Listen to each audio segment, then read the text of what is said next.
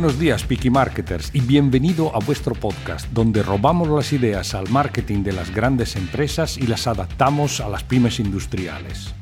Sería para nosotros un placer que te unieras a este selecto grupo y acompañarte 10-15 minutos mientras te diriges en coche al trabajo o mientras tomas el desayuno para hablar del marketing de todos, pero todos, hasta de los que piensan que aplicarlo en la propia empresa no vale la pena.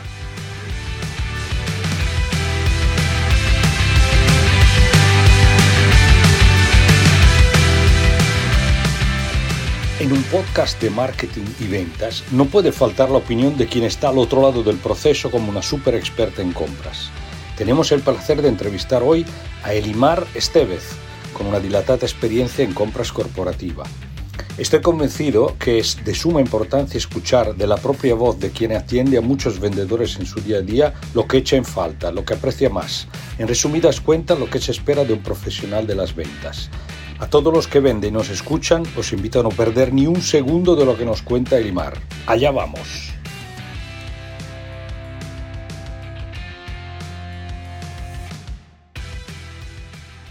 Hola Elimar, bienvenida al podcast de los Piki Marketers, que están ansiosos de escucharte porque finalmente podemos contar con otro punto de vista cualificado como el de una profesional de la compra. Preséntate un poco brevemente para conocerte un poco más y lo que haces tu empresa. Vale, vale. Bueno, ya mi nombre ya lo has dicho. Soy Elimar. Eh, pues eh, yo trabajo en el área de compras desde el año 2000, con lo cual, mira, ya llevo 22 años que parecen, que parecen pocos en el mundo de compras. Soy graduada en ADE, específicamente con especialidad en aduanas, que estaban en en aquel momento, posteriormente estudié Derecho adicionalmente. En cuanto a compras, claro, en estos 22 años, a ver, ha llovido, han pasado muchas cosas. Yo me inicié en el mundo de compras en Venezuela, que es de donde yo soy, trabajando para un periódico, en un diario donde llevaba las compras de papel, de la tinta, bueno, todo lo que era materia prima para la producción del papel Estuve allí unos cuantos años donde aprendí toda la parte de producto editorial, todo lo que es artes gráficas. Y de allí pues me vine a Barcelona eh, y de ahí estoy aquí en Barcelona desde el año 2003. Que afortunadamente nada más llegar también conseguí incorporarme en, en el mercado de las compras. Comencé a trabajar en, primero en técnica de fluidos, negociando pues, con todos los principales distribuidores de, de bombas industriales eh, a nivel de toda Europa, que tuve que hacer varios viajes con los principales fabricantes en, en Francia y en, en, Alemania. Luego me fui, que fue cuando comencé en toda la parte de consultoría de compras en la empresa KLB, donde trabajaba específicamente dentro de Novartis, que entré allí también a la parte de las compras de marketing y luego desde el año 2008 estoy trabajando donde estoy ahora, que es una consultora de compras que se llama Buy Power. Y desde que me incorporé, básicamente lo que hice fue crear el departamento de compra estratégica, porque en aquel momento no existía. De hecho, estaba yo sola, lo creé de cero, con toda la parte de metodología, crear un equipo, crearlo todo. Y la verdad, pues que estoy muy contenta ¿eh? con estos 14 años de, de evolución desde entonces habiéndolo creado de cero, pues todo el equipo, toda la estructura, la cantidad de proyectos que hemos logrado trabajar.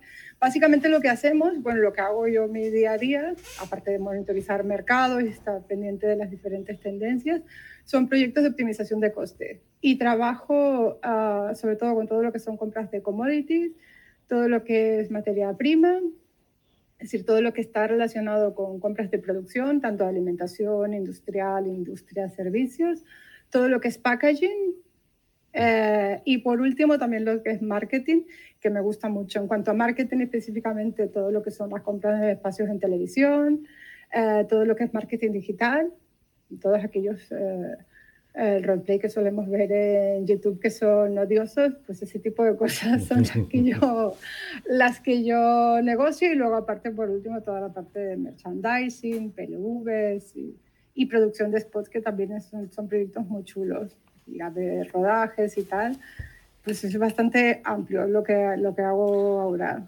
Bueno, me, he extendido un poco, pero yo creo que me he explicado. No, no, no, está muy bien porque la gente a veces se piensa que la venta es un mundo, pero también la compra es otro mundo. O sea que es un mundo muy amplio, es fascinante. Y me imagino que como hay cursos de venta, aunque en este país no se suele invertir mucho en formación, también hay cursos de compras. ¿Qué se aprende en, eso, en los cursos de compras? Pues hay cursos de compra aparte muy variados porque comenzamos, por ejemplo, con lo que son las formaciones técnicas. Si quieres hacer un proyecto de packaging, lo primero que hay que aprender es qué es un packaging. Diferentes, por ejemplo, si hablamos de caja de cartón, tipos de composición de papel, cómo se mide, si hablamos, por ejemplo, de toda la parte de laminados y ya no por irnos a, a materias primas en cuanto a naciones, de seguridad alimentaria y de todo. Entonces, por una parte, es indispensable tener aquel conocimiento para saber qué vas a negociar y cuando te sientas con un proveedor estar seguro de lo que tú estás plasmando en el pliego y estoy segura que tú como vendedor lo habrás visto más de una vez, que te viene un, un, un comprador y que es indispensable que te diga qué necesita, por qué lo necesita y para qué lo necesita. No únicamente lo necesito porque lo que se compra es esto, porque es, es muy difícil allí abrir abanico, abanico de proveedores y sobre todo cuando estás enfrente de un vendedor, realmente poder validar dentro de la gama que tiene qué te puede servir y qué no. O sea, realmente para qué lo necesitas, por qué lo necesitas así. Y eso te lo da la formación técnica.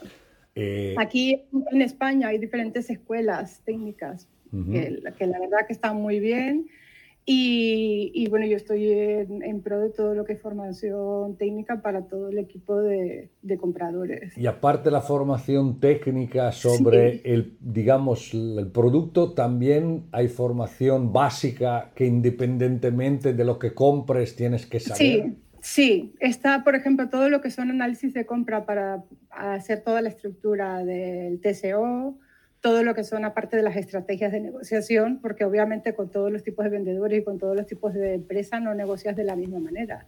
Y los tipos de productos con los que te vas a, a, sentar a negociar, por ejemplo, si es un producto esencial para tu empresa, que sabes que únicamente hay dos proveedores en el mercado, negocias de una forma, y en los que son quizás más, más genéricos, que tienes 20, 30 proveedores y que no te van a impactar realmente en lo que es el, el, producto final que está produciendo tu empresa, no te va a influir, pues negocias de otra manera.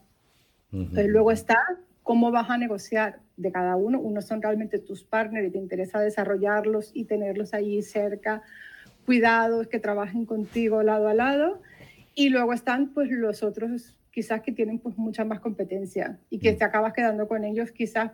Mmm, más por servicio, porque como mm. son proyectos, productos aquellos de ir reposicionando cada vez, pues tampoco hay, hay mucho valor añadido en, en, lo que está. Y por último, y que viene relacionado con lo que hablábamos ahora hace un momento, no hay mucha formación en el mercado, sin embargo hay unas escuelas que sí que están enfocando por ello, es todo lo que es eh, desarrollar una visión del mercado, todo lo que es lectura de mercado de futuros, qué va a pasar, predicción de, de mercado, ahora que está de manera emergente y que cada vez se está vinculando más, integrando dentro de lo que es la red de, de compras y dentro de proyectos de desarrollo de supply chain, lo que es la blockchain. Mm, es un, un, tema interesante, ya están habiendo pues algunos cursos formativos en ese sentido.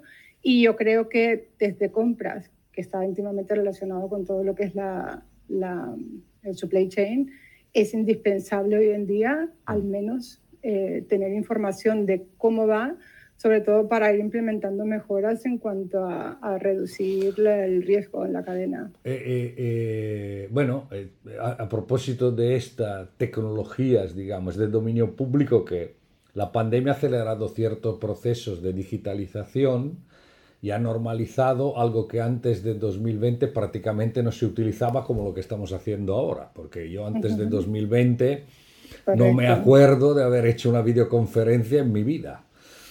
Entonces, toda esta aceleración que ha cambiado en, en la actividad de compras, la parte digital, que, que, ¿en qué pues ha, cambiado, ha cambiado completamente, pero ha cambiado en muchos sectores. Por una parte, como bien dices tú, yo antes prácticamente tenía el 95% de las visitas eh, tanto con los clientes con los que eh, realizo los proyectos de reducción de costes como con mis proveedores, presencial, desplazándome pues por toda la geografía nacional, aquello, bueno, que era agotador, coger un ave a las 5 de la mañana, llegar a tu casa a las 10 de la noche para hacer en el día tres visitas.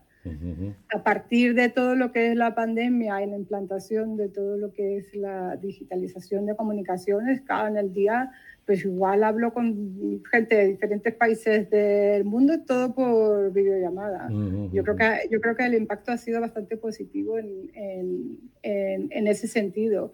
Y luego en cuanto a clientes con los que estaba acostumbrada, por ejemplo, clientes que están en Sevilla, que están en Granada o que están en Madrid, yo estando físicamente en Barcelona, que siempre era imprescindible coger un tren, coger un avión, pues ahora ya no. Ahora, mira, mm, todo se hace por Teams. Bueno, ya conozco todas las plataformas, Teams, Zoom, Meet, mm, Skype. Yo creo que no hay una plataforma en la que no haya entrado a hacer algún tipo de, de, reunión. Ha sido un impacto pues, positivo. Muy bien. Y luego, por otra parte, eh, yo creo que también me ha permitido el hecho precisamente de tener más tiempo disponible, porque no te tienes que desplazar, poder tener más tiempo para pues, tener más intercambio con proveedores. Antes igual a lo mejor era más esquiva, sobre todo porque tenía menos tiempo para dedicarme a hacer visitas y tal con determinados proveedores.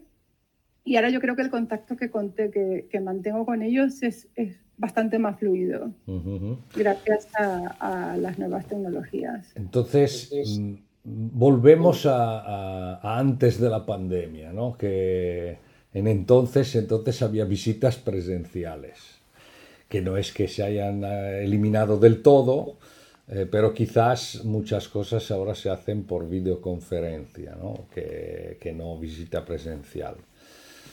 Eh, en un contacto comercial, digamos, persona a persona, ¿qué pasa en tu cabeza cuando recibes una llamada de alguien que quiere venderte algo? ¿Cómo determinas si vale la pena escucharle o no?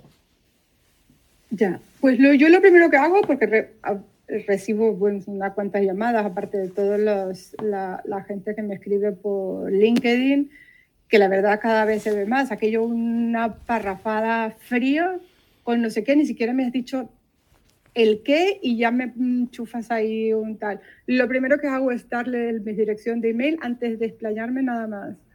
Que me envíen una presentación y que me digan exactamente el qué y yo tengo destinado en la semana pues una cantidad de horas que me miro en detalle pues toda aquella, toda aquella información. Entonces, si directamente, inicialmente ya sé que para la tipología que me están ofreciendo no, vamos, que no hay ningún proyecto que yo estoy haciendo en cuanto a esto o no me va a aportar, directamente le doy la respuesta que no, vamos, que, que me lo guardo en una base de datos, pero no. Ahora, para todos aquellos que sí que tienen interés para mí, lo que hago es acordar con ellos visitas.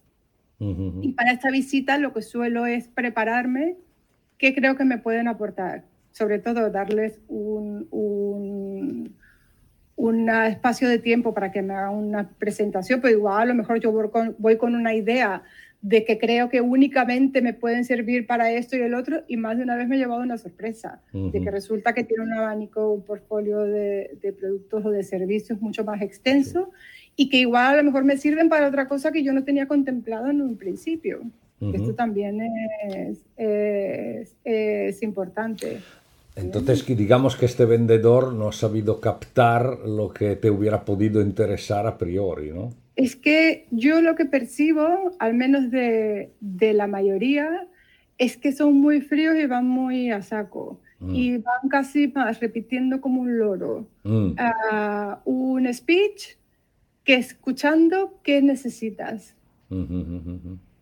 O sea, yo, que yo, creo que yo creo que en el mercado hace falta un poco más escuchar qué necesitas. O sea, hacer un poco como un doctor ¿Qué necesitas? Y luego haces el diagnóstico de, pues dentro de lo que tienes, o sea, están más centrados en lo que ellos venden más que en lo que tú necesitas, ¿no? Correcto. Bueno, imaginamos que un vendedor ha hecho un curso de ventas de estos americanos carísimos y por tanto te ha convencido a encontrarle, aunque a lo mejor en principio no, no, era, no, era, no era tu intención. Cuando luego lo tienes de cara, ¿qué procesos sigues para evaluar quién te está delante? Eh, lo primero que todo es ver si realmente lo que me está proponiendo para mí tiene un valor o no tiene un valor, sobre todo por la segmentación que te decía un poco de proveedores. Si para mí es un proveedor realmente muy estratégico y tal, pues tendrá toda mi atención, todo oído y sobre todo para todo lo que puede ser de desarrollo de nuevos proyectos. Yo soy todo oído, ¿eh? soy como una esponja y me gusta aprender y aparte aprender de procesos productivos y, qué puede ser y compartir y tener esta fluidez de, de, de compartir. Ahora, si inicialmente el speech aunque haya conseguido esta visita precisamente como has dicho tú, porque ha hecho este curso americano y tal. Los primeros cinco minutos son soporíferos porque veo que lo que me está diciendo es como un caletre de lo que se ha aprendido sin aportarle ningún valor. Vuelvo a lo, a lo que te decía antes.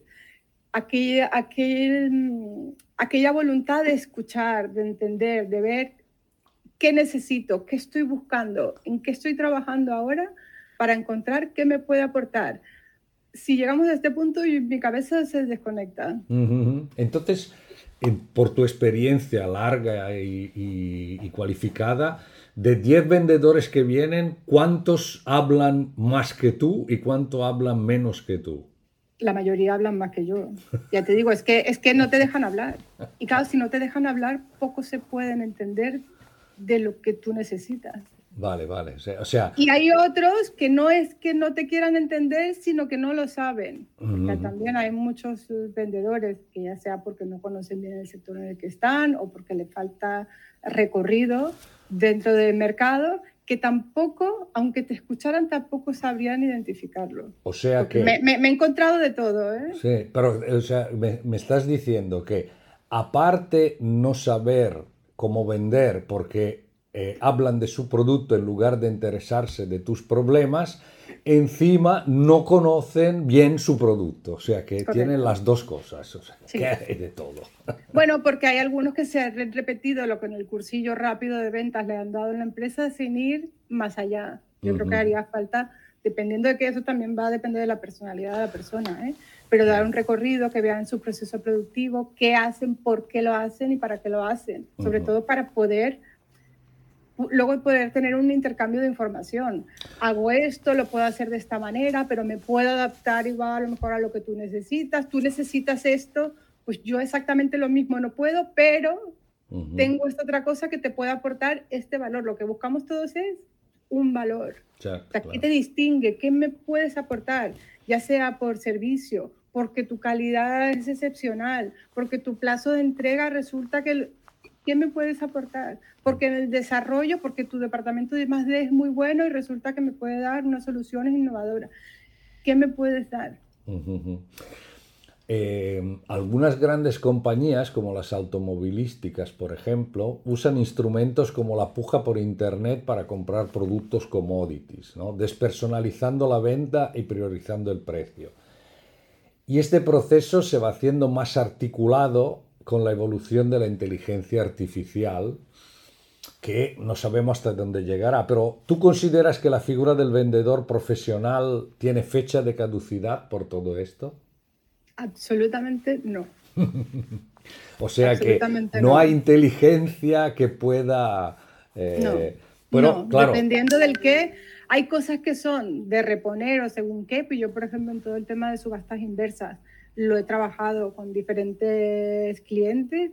Para aquellos que son compras repetitivas, no tienes realmente un valor, te da igual uno que otro, porque a lo mismo te da. Pero para todo lo que son compras estratégicas, esto es que no, es que esto es que no se aplica. Y ya te digo, el conocimiento y la aportación que te puede dar ese proveedor en cuanto a encontrar nuevas soluciones, formas nuevas de hacer tu aprovisionamiento, todas estas cosas que ya no estamos hablando de precio, ¿eh? pero que igual a lo mejor de alguna manera tiene incidencia en el precio de servicio. Escuchar, pues muchas veces a lo mejor en las empresas, ahí tienen un sistema Canva, un sistema de, ¿cómo se llama?, de, reestocar todos los requerimientos que tienen de una manera porque sí, y nunca se han sentado a hablar, igual a lo mejor tenemos que hablar porque al proveedor se beneficia y yo también, pues vamos a hablar sobre, vamos a modificar los lotes de compra, vamos a modificar el packaging, vamos a, ¿qué otras cosas podemos hacer? para colaborar y para encontrar sinergias para los dos. Tú bajas costes, eres más productivo a nivel interno, me lo repercutes a mí en un coste, aparte de eso ganamos lead time, vamos, y esto no hay ninguna eh, inteligencia artificial que sea capaz de, mm. y, hacerlo. y entonces, en el supuesto que los vendedores en este país hagan algunos de estos cursillos americanos caros y aprendan a escuchar, ¿no? aparte, eh, aparte de esta eh, profesionalidad, eh, una, profesional de compra como tú, ¿qué más se espera de un profesional de venta? O sea, ¿qué te esperas de alguien que esté a tu nivel? Lo que esperas es un asesor. Cuando esperas un comercial, no esperes a alguien únicamente que te dé, que te asesore, ¿eh? o sea, dentro de lo que tú estás, aparte que conozca tu negocio. O sea, si estás yendo a vender a pues una industria, lo que hablábamos ahora, que conozca el sector, cuáles son las nuevas tendencias, hacia dónde va, para ir realmente continuamente pues aportar, aportar soluciones. Y, Muy valorado y eh, Compras trabaja muy estrechamente con supply chain, con calidad y con producción.